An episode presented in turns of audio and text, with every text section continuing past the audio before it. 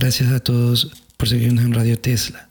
En esta ocasión, por Semana Santa, eh, vamos a hablar sobre la resurrección de Jesús de entre los muertos. Vamos a hacer lectura de un libro de Joseph Ratzinger, Benedicto XVI, titulado Jesús de Nazaret. Desde la entrada de Jerusalén hasta la resurrección. Es, es un libro, el segundo libro, acerca de Jesús de Nazaret. Vamos a hablar específicamente sobre la resurrección. ¿Qué sucede en la resurrección de Jesús? Si Cristo no ha resucitado, nuestra predicación carece de sentido y vuestra fe lo mismo. Además, como testigos de Dios, resultamos unos embusteros, porque en nuestro testimonio le atribuimos falsamente haber resucitado a Cristo. San Pablo resalta con estas palabras de manera tanjante la importancia que tiene la fe en la resurrección de Jesucristo para el mensaje cristiano en su conjunto, en su fundamento. La fe cristiana se mantiene o cae con la verdad del testimonio de que Cristo ha resucitado entre los muertos. Si se prescinde de esto, aún se puede tomar sin duda de la tradición cristiana ciertas ideas interesantes sobre Dios y el hombre, sobre su ser hombre y su deber ser, una especie de concepción religiosa del mundo. Pero la fe cristiana queda muerta. En este caso, Jesús es una personalidad religiosa fallida, una personalidad que, a pesar de su fracaso, sigue siendo grande y puede, puede dar lugar a nuestra reflexión, pero permanece en una dimensión puramente humana y su autoridad solo es válida en la medida en que su mensaje nos convence. Ya no es el criterio de la medida, el criterio es entonces únicamente nuestra valoración personal que elige su patrimonio particular, aquello que, aquello que le parece útil. Y eso significa que estamos abandonados a nosotros mismos. La última instancia es nuestra valoración personal. Solo si Jesús ha resucitado ha sucedido algo verdaderamente nuevo, que cambia el mundo y la situación del hombre. Entonces Él, Jesús, se convierte en el criterio del que podemos fiarnos, pues ahora Dios se ha manifestado verdaderamente.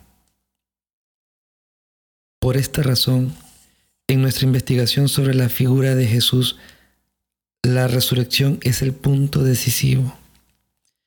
Que Jesús solo haya existido o que en cambio exista también ahora depende de la resurrección. En el sí o el no a esta cuestión no está en juego un acontecimiento más entre nosotros sino la figura de Jesús como tal. Por tanto, es necesario escuchar con una atención particular el testimonio de la resurrección que nos ofrece el Nuevo Testamento. Pero para ello, antes de nada, debemos ciertamente dejar constancia de que este, este testimonio, considerado desde el punto de vista histórico, se nos presenta de una manera particularmente compleja, suscitando muchos interrogantes. ¿Qué pasó allí? Para los testigos que habían encontrado al resucitado, esto no era ciertamente nada fácil de expresar. Se encontraron ante un fenómeno totalmente nuevo para ellos, pues superaba el horizonte de su propia existencia. Por más que la realidad de lo acontecido se les presentara de manera tan abrumadora que lo llevara a dar testimonio de ella, esta seguía siendo de todo inusual. San Marcos nos dice que los discípulos cuando bajaban del monte de la transfiguración, reflexionaban preocupados sobre aquellas palabras de Jesús, según las cuales el Hijo del Hombre resucitaría de entre los muertos y se preguntaban entre ellos lo que quería decir aquello de resucitar entre los muertos. Y de hecho, ¿en qué consiste eso? Los discípulos no lo sabían y debían aprenderlo solo por el encuentro con la realidad. Quien se acerca a los relatos de la resurrección con la idea de saber lo que es resucitar de entre los muertos, sin duda interpretará mal estas narraciones, terminando luego por descartarlas como insensatas. Rudolf Bultmann ha objetado a la fe en la resurrección que, aunque Jesús hubiera salido de la tumba, se debería decir, no obstante, que un acontecimiento milagroso de esta naturaleza, como es la reanimación de un muerto, no nos ayudaría para nada y desde el punto de vista existencial sería relevante. The West Testament on Mythology, página 19. Efectivamente, si la resurrección de Jesús no hubiera sido más que el milagro de un muerto redivivo, no tendría para nosotros en última instancia interés alguno. No tendría más importancia que la reanimación por la pericia de los médicos de alguien clínicamente muerto.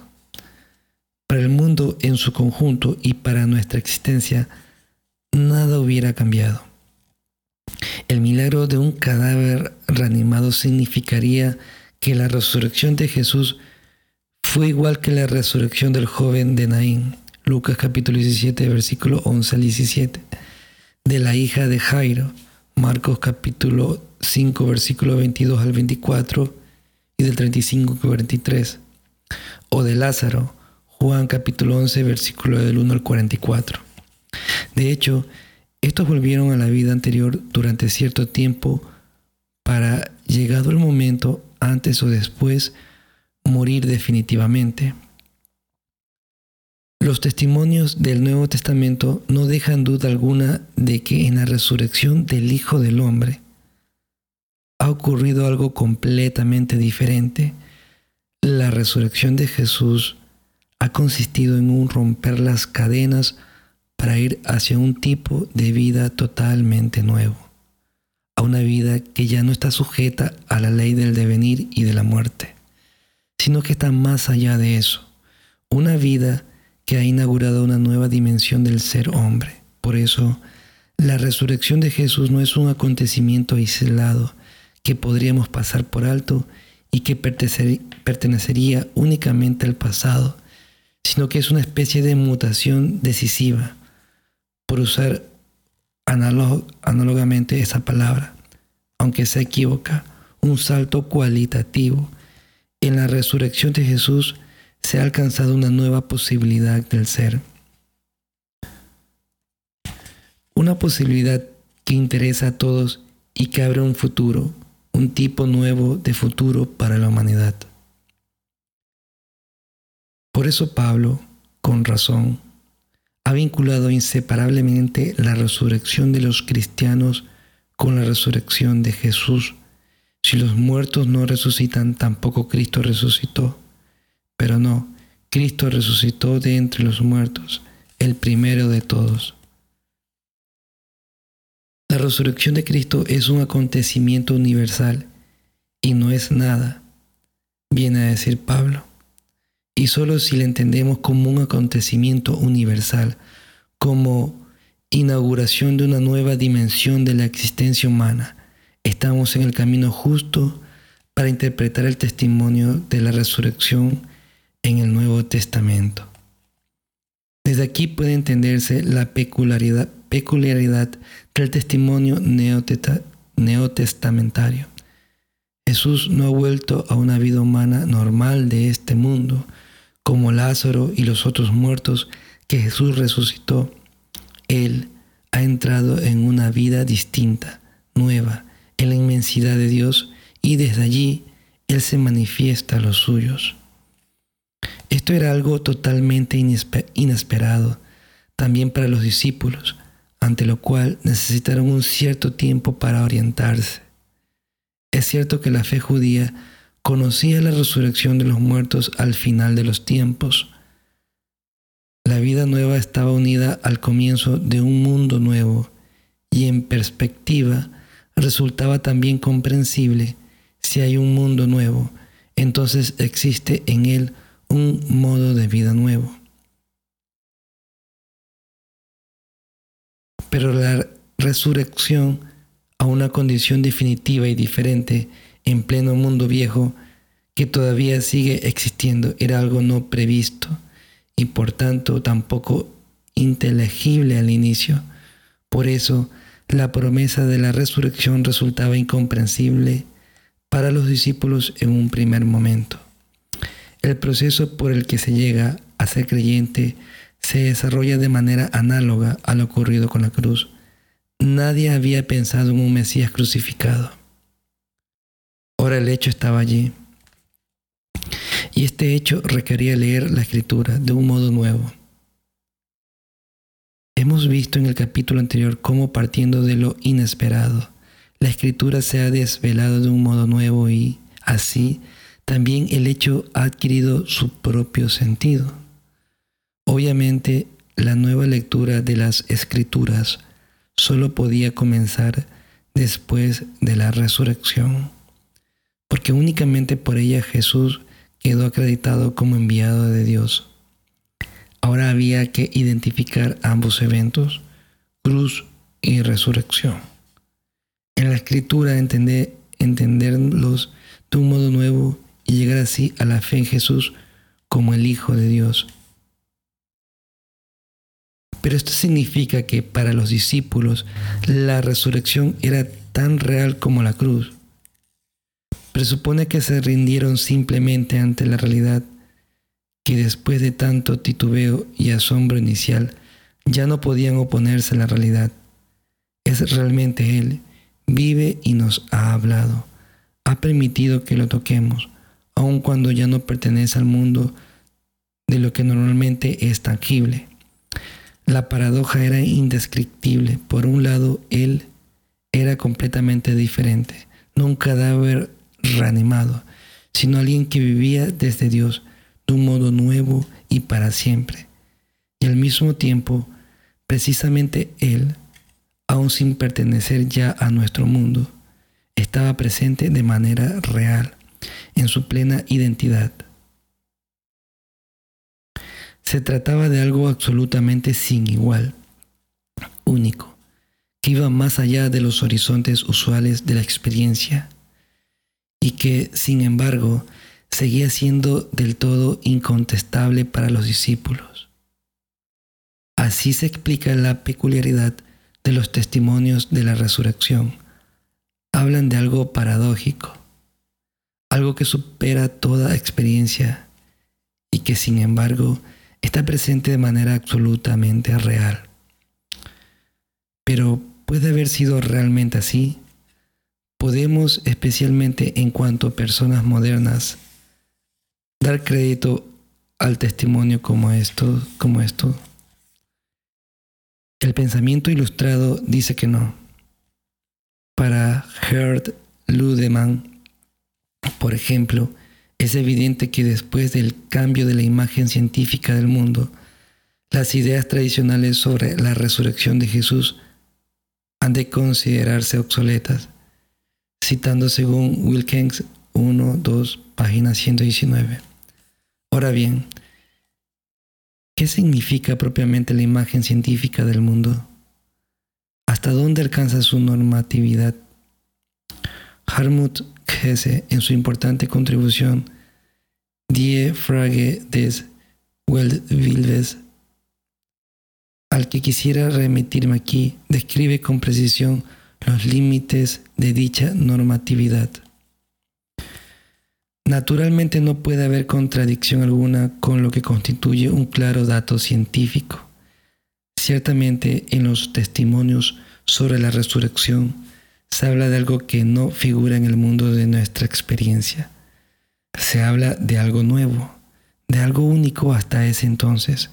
Se habla de una dimensión nueva de la realidad que se manifiesta entonces. No se niega la realidad existente. Se nos dice más bien que hay otra dimensión más de la que conocemos, que de la que conocemos hasta ahora. ¿Esto está quizás en contraste con la ciencia? ¿Puede darse solo aquello que siempre ha existido? ¿No puede darse algo inesperado, inimaginable, algo nuevo? Si Dios existe, ¿no puede acaso crear también una nueva dimensión de la realidad humana, de la realidad en general? La creación, en el fondo, no está en espera de esta última y suprema mutación, de este salto cualitativo definitivo. ¿Acaso no espera la unificación de lo finito con lo infinito?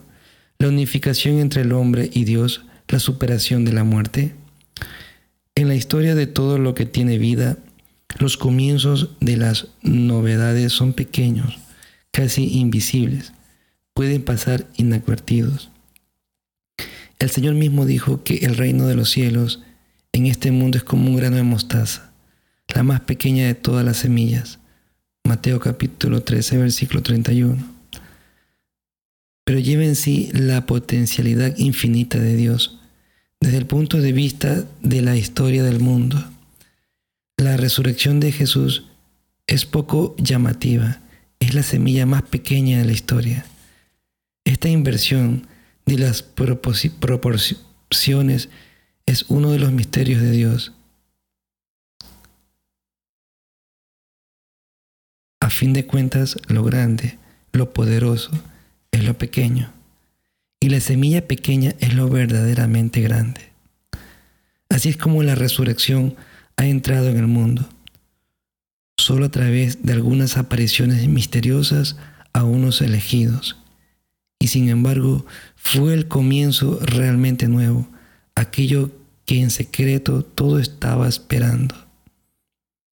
Y para los pocos testigos, precisamente porque ellos mismos no lograban hacerse una idea, era un acontecimiento tan impresionante y real y se manifestaba con tanta fuerza ante ellos que desvanecía cualquier duda, llevándolos al fin con un valor absolutamente nuevo a presentarse ante el mundo para dar testimonio. Cristo ha resucitado verdaderamente.